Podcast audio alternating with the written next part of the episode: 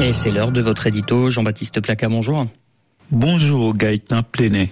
On revient ce matin sur l'annonce de la mort en détention lundi de l'ancien Premier ministre malien Soumeilou Boubei Maïga, une annonce qui a donné lieu à de nombreux commentaires émus à travers le continent. Alors comment expliquer que seule la déclaration du président Mohamed Bazoum au Niger déclenche des réactions virulentes à Bamako? Sans doute parce que c'est celui qui désigne par les mots les plus précis et avec la gravité qui sied la cruelle désinvolture avec laquelle a été gérée l'agonie d'un homme. L'état de Boubé était connu et les médecins avaient tiré la sonnette d'alarme. Son épouse avait même ouvertement supplié le colonel Goïta d'éviter à son mari une mort par abandon et négligence programmée. Hélas, l'histoire se termine de la manière tragique que tous craignaient.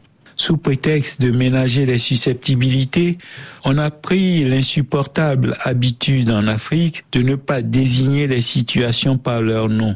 Bien des drames auraient pu être évités à ce continent si les chefs d'État, avec courage et franchise, savaient rappeler à leur devoir les dirigeants qui s'égarent. On ne sauvera pas ce continent par la couardise un homme est mort que l'on savait en danger, il faut oser le dire. En 1977, Modibo Keïta est mort dans des circonstances à peine différentes. C'est un fait historique.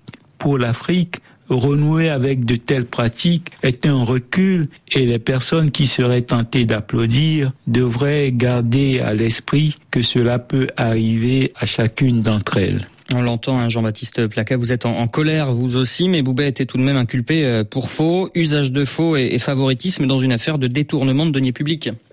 Rendre justice implique de veiller à ce que le prévenu arrive vivant devant ses juges pour répondre de ce qui lui est reproché, même si certains trouvent commode qu'il ne soit plus là pour s'expliquer. Quelle curieuse preuve d'amour pour la patrie que celle qui consiste à laisser mourir un homme que l'on salue par ailleurs comme un grand serviteur de l'État par probité morale, je me dois de préciser que Soumeilou Boubé Maïga est mon camarade de promotion. Nous avons sillonné le monde ensemble à l'époque où les étudiants de troisième année du CESTI de Dakar et de l'école supérieure internationale de journalisme de Yaoundé se regroupaient pour un semestre à l'Institut français de presse à l'Université de Paris 2, Panthéon-Assas, puis un semestre à l'Université de Montréal au Canada. Est-ce que vous perceviez euh, déjà l'homme politique derrière l'étudiant?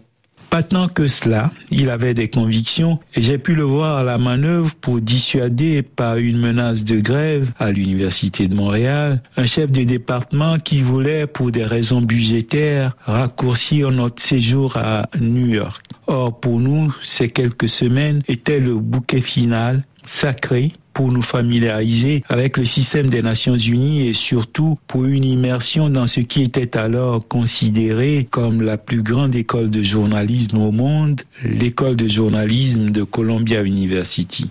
Longtemps après, alors que j'étais en reportage à Bamako, Boubé, le patron des services de renseignement, m'a amené en balade un jour dans la ville et soudain, désignant un immeuble en chantier, il m'explique que le promoteur est recherché par la justice internationale.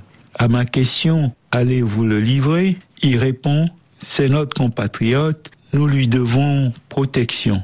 Au moment où, malade, lui avait tant besoin de protection, on l'a tout simplement laissé mourir. C'était l'édito de Jean-Baptiste Placa. Merci Jean-Baptiste.